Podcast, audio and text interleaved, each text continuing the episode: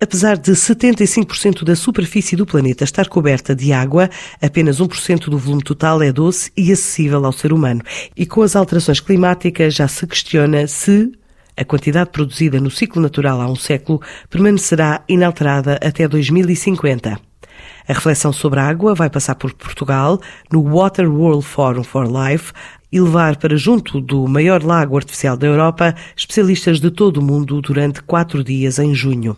O objetivo é criar impacto na área da sustentabilidade neste evento que está a ser preparado em Reguengos e apresentado aqui por Nuno Molarinho, fundador da The Race, a empresa que dá vida ao projeto. Basicamente este projeto começou baseado até numa nota em relação à ONU. A ONU fez um, criou um, desafio e uma estratégia de chamada década da água, que no fundo basicamente são um conjunto de ações entre 2018 e 2028 que a ONU vai pôr em prática com os Estados-membros para políticas não só de manutenção, preservação e reporte dos recursos hídricos a nível mundial e nós achámos que faria todo o sentido agarrar nisto e como modo também, pegando na água como essência da vida, desenvolver um projeto que falasse uh, sobre a água, ou seja, a água como início de tudo, mas que depois tivesse uma abordagem mais uh, eclética e mais transversal em relação a todos os temas da sustentabilidade ambiental.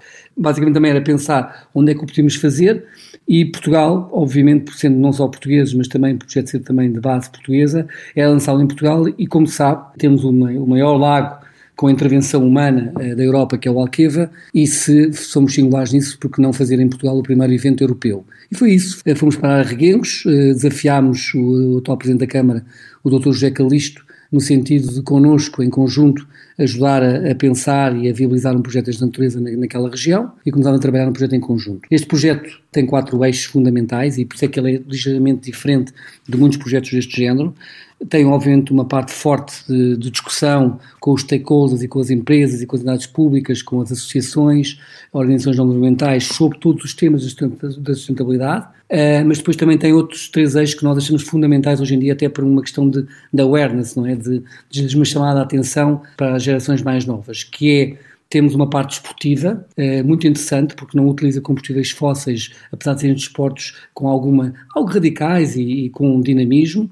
Depois temos mais duas atividades. Uma que tem a ver com isto do empowering, dar empower às empresas, ou seja, uma zona eh, digital e presencial para algumas empresas que queriam participar. E no fim temos todos os dias, temos todos os dias um espetáculo noturno. Esse espetáculo noturno é, nós vamos contar uma história sobre sustentabilidade. Essa história é projetada numa coluna d'água, com cerca de 30 metros de largura por 15 metros de altura, e ao longo dessa história vai haver várias atuações com bailarinos, com drones autónomos, um espetáculo multimédia, vai ser muito interessante. Então, todos os dias à noite terminamos o dia com este espetáculo ali no Alqueva.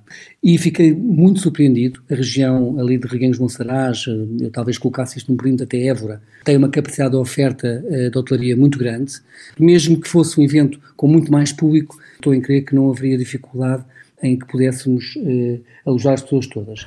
O Water World Forum for Life está marcado para 3, 4, 5 e 6 de junho, com a participação de especialistas de referência na temática ambiental e da sustentabilidade e pretende também colocar o Alqueva no centro das atenções mundiais.